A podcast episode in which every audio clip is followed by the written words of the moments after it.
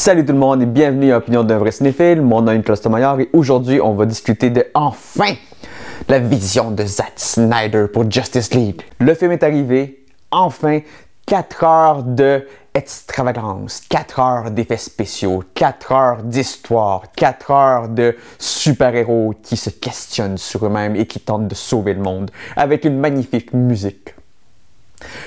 Tellement mieux que la version 2017 de Justice League. Oh, ça, c'était une vraie catastrophe. C'est à se demander à quoi a pensé Warner Bros. de re-shooter un film qui était déjà parfait. On s'entend. Parfait pour le genre. C'est un film qui est aussi rempli de défauts. C'est un film de Zack Snyder dont c'est sûr qu'il y a certaines choses qui sont moins bien élaborées, disons. Mais ça reste un divertissement extraordinaire. Même si c'est 4 heures, même s'il y a plein de choses qui se passent, il y a énormément d'action, mais il y a aussi une histoire. Et c'est une des choses qui est assez surprenante. D'habitude, les films de Zack Snyder, côté histoire, c'est nul. C'est mieux que Michael Bay, mais c'est quand même nul. Il y a beaucoup plus d'efforts normalement sur le point de vue visuel que sur l'histoire.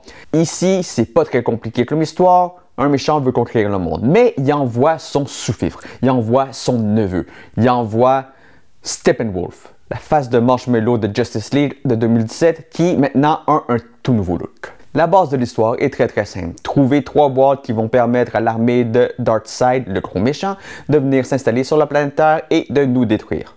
Voilà. Donc on suit Batman, Superman, Wonder Woman, Aquaman, Flash, Cyborg. Et ils ont tous une réflexion à faire sur eux pendant le film. Ils doivent se demander leur place dans l'univers. C'est profond. Même pour un film de super-héros.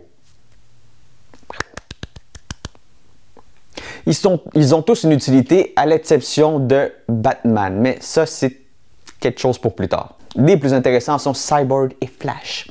On a enfin une vraie histoire qu'on peut coller sur Cyborg, de comment il est devenu un robot, de son accident, de la relation avec ses parents, spécialement son père, comment ça se fait qu'il a été transformé en robot, quelles sont ses habilités, quels sont ses questionnements, qu'est-ce qu'il veut faire dans la vie?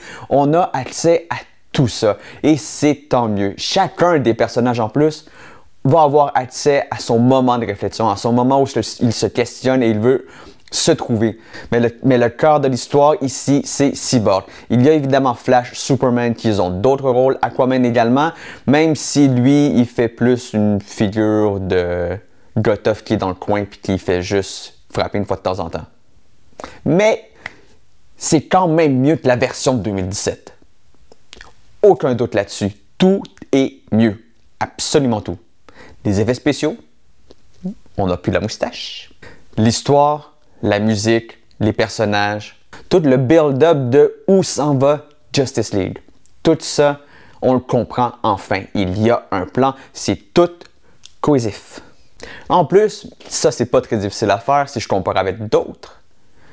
Mais Zack Snyder et DC Comics encore continuent à faire des méchants qui sont intéressants.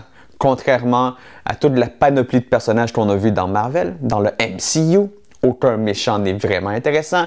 Non, ils ont encore réussi. Comme je disais, c'est pas très difficile à battre. Mais hmm, DC 1, Marvel 0. On comprend plus facilement les motivations de Steppenwolf. On comprend les motivations de Darkseid. Ils ont une histoire, ils ont un backstory. On comprend leur psychologie. Même si c'est minime, c'est quand même mieux que ce qu'on est habitué à voir. Et encore une fois, si on compare à Justice League de 2017, ben Steppenwolf, il sait se battre. Il fait pas juste avoir sa face de marshmallow. Il est un peu terrifiant. Il sait se défendre, il sait être imposant. C'est son rôle principal, être le méchant. Puis il y a le look, il y a le style, il y a la voix, il y a le personnage. Tout marche bien. Donc, c'est un vrai méchant. C'est pas juste une marionnette, même si c'en est une, mais c'est pas juste une marionnette plate. Darkseid, lui, en background en arrière, qui surveille tout ce qui se passe. On le voit pas assez souvent, mais on comprend également ses motivations pour conquérir l'univers. Maintenant qu'on a fait rapidement le tour sur il y a une histoire qui se tient, les personnages sont intéressants, les méchants sont intéressants, visuellement c'est vraiment cool, c'est extraordinaire. Zack Snyder a jamais déçu. Visuellement, jamais. Ça a toujours été. La musique, beaucoup mieux que Danny Elfman ce avait fait en 2017. J'ai absolument rien contre Danny Elfman, c'est un dieu. Mais faire les mélanges de, musique de Batman des années 80 et de Superman, les classiques, dans un film de 2017, ah, c'est pas fort vraiment. Surtout que le film avec le style, le euh, c'était juste inutile.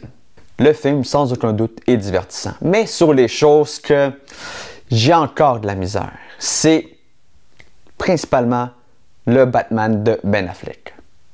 Merveilleux Bruce Wayne. Je l'adore en Bruce Wayne. Mais en Batman, je suis pas encore sûr. Je l'aime pas vraiment. Je l'aime quand il se bat dans une grange avec plein de méchants puis qu'il est capable de toutes les battre en deux minutes puis il se bat contre huit. Je le déteste quand il se fait massacrer par des monstres, un à la fois, qui est pas capable de se battre, qui prend des fusils puis qui décide de juste charger. C'est pas du bon Batman, ça, c'est du mauvais Batman. C'est de démontrer que, à part rassembler les héros puis les envoyer se battre, à ce moment-là, Batman ne sert plus à rien. Il n'y a même pas l'armement pour se battre. Il n'y a même pas d'armure. Il y a même pas. C'était une bonne idée qu'il y ait une armure qui puisse le protéger contre les rayons de Superman, contre celui des méchants. C'est vraiment cool. Mais il y a juste deux petites affaires ici, puis c'est tout. Come on. Come on. Donc, encore, le plus grand défaut, c'est, pour moi, c'est encore Batman. Parce que on le voit que ce genre de Batman-là n'est pas utile, à part pour rassembler du monde, et puis il n'y a même pas un bon plan. Le, même, plan ressemble un peu, c'est déjà mieux, mais ressemble un peu à celui de Justice League 2017. Je veux foncer dans le tas, puis c'est pas grave ce qui m'arrive. Mais une des choses que je peux pas ignorer, c'est Flash. Tellement cool. Même si j'ai encore de la misère à le voir courir comme un patineur de vitesse. Mais la séquence où il recule le temps, grandiose. C'est grandiose. C'est sans contredit le meilleur travail de Zack Snyder. On peut considérer son travail, ce Justice League-là, comme son œuvre d'art. Parce que chaque plan, chaque séquence, chaque minute, chaque dialogue du film, on voit qu'il y a une intention du réalisateur. Il y a une vision pour chacune des choses que l'on voit. Ça se ressent pendant les 4 heures du film, même si c'est un peu long. Crois que les 4 heures passent comme 2 heures et demie, mettons. C'est pas si pire. Maintenant, le film est disponible en streaming, mais Oh, ce serait le fun de le voir en IMAX. S'il vous plaît. IMAX. Une des choses que je suis pas encore totalement sûr d'aimer sur le Justice League de Zack Snyder, c'est la séquence de la fin, l'apparition du Joker. C'est un meilleur Joker que Suicide Squad. C'est moins pire. Jared Leto s'est amélioré. Mais pas sûr de comprendre l'utilité de mettre Joker dans la séquence du futur, cauchemar, timeline différent. Je sais pas. Joker ne semble rien apporter à part tourmenter Batman, ce qui est son rôle principal.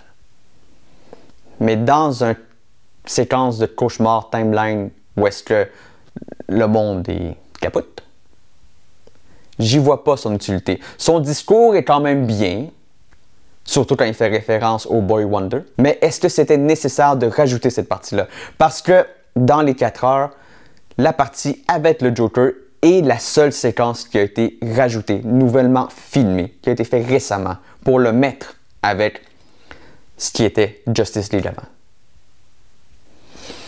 Je suis pas totalement sûr que ça soit une bonne idée. Mais bon, c'est fait, le film est sorti, succès partout, la plupart du monde ont bien apprécié, même les plus cyniques. J'en étais un, parce que j'avais peur, comme d'habitude, que Zack Snyder soit pas capable de faire une bonne histoire.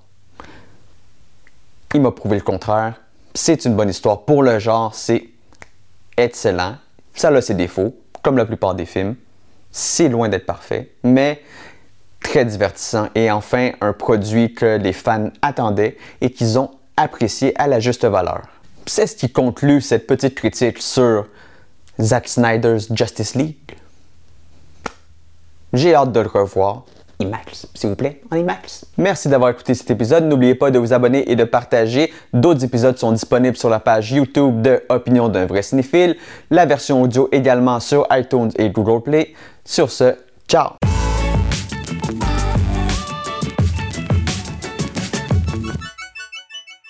personnages qu'on suit Batman, Aquaman, Superman, Flash, Cyborg. Cyborg. J'ai oublié Wonder Woman. Ah. La vision de Zack Snyder pour Justice League. Yes!